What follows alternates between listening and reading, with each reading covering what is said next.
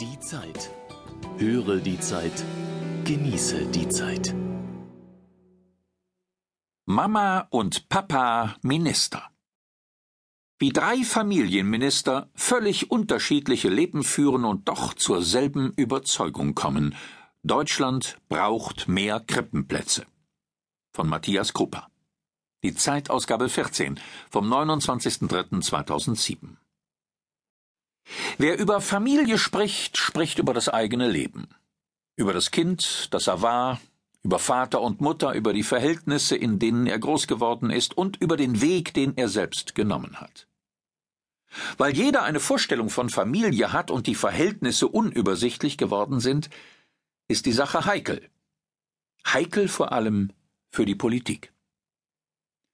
Ich hatte gehofft, die Diskussion über Raben, Mütter und Heimchen am Herd wäre längst in der Schublade verstaubt, sagt die bayerische Familienministerin Christa Stevens, CSU.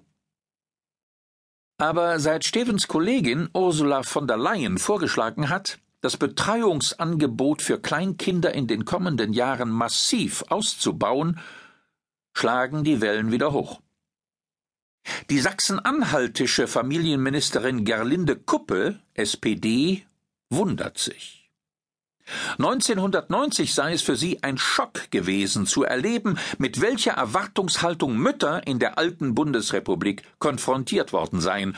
Nun kehrt dieser Schock wieder.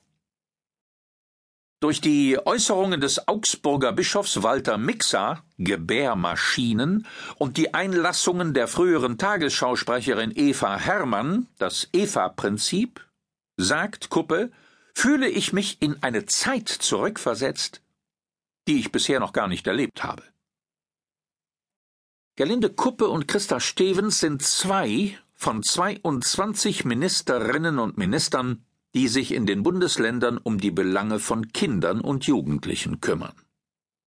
Weil Kinderbetreuung in Deutschland im Wesentlichen Ländersache ist, diskutieren Sie am kommenden Montag mit der Bundesfamilienministerin über deren Initiative. Zunächst geht es um eine Bestandsaufnahme. Wie steht es um die Kinderbetreuung in den Ländern? Wie groß ist der Bedarf an Krippenplätzen und welches Ziel soll die Familienpolitik in Deutschland verfolgen? Den Ministern geht es dabei nicht anders als den Bürgern. Auch hinter ihren Argumenten steht ein Leben. Christa Stevens war 18, als sie zum ersten Mal schwanger wurde. Ein Jahr fehlte ihr noch zum Abitur. Stevens besuchte eine Klosterschule, kurz vor dem Abschluss musste sie gehen. Mein Abitur ist sozusagen mein ältester Sohn, sagt sie.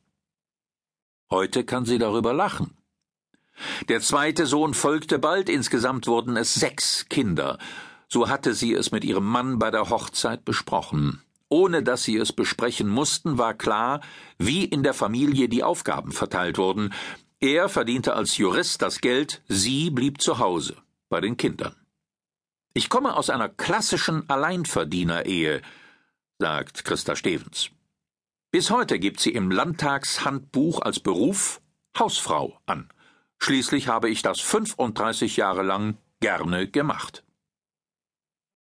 Mit der Debatte um Kinderbetreuung schließt sich für die CSU-Politikerin ein Kreis. Vor 40 Jahren gab es in Poing, wo Stevens lebt, noch nicht einmal einen Kindergarten.